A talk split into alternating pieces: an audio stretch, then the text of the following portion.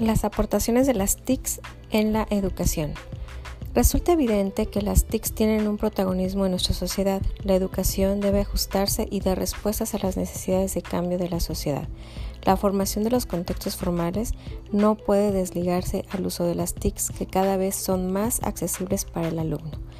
Precisamente para favorecer este proceso que se empieza a desarrollar desde los entornos educativos informales, ya sea familia, ocio, etc., la escuela como servicio público ha de garantizar la preparación de las futuras generaciones y para ello debe integrar la nueva cultura, alfabetización digital, material didáctico, fuente de información, instrumento para realizar trabajos, etc.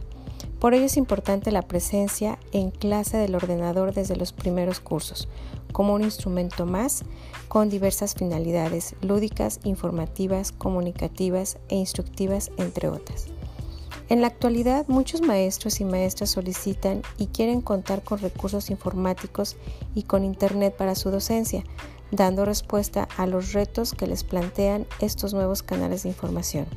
Sin embargo, la incorporación de las TIC a la enseñanza no solo supone la dotación de ordenadores e infraestructuras de acceso a Internet, sino que su objetivo fundamental es integrar las TIC en los procesos de enseñanza-aprendizaje, en la gestión de los centros y en las relaciones de participación de la comunidad educativa. Esto es para mejorar la calidad de la enseñanza. Los profesores tienen la posibilidad de generar contenidos educativos en línea con los intereses o las particularidades de cada alumno, pudiendo adaptarse a grupos, reducidos o incluso a un estudiante individual.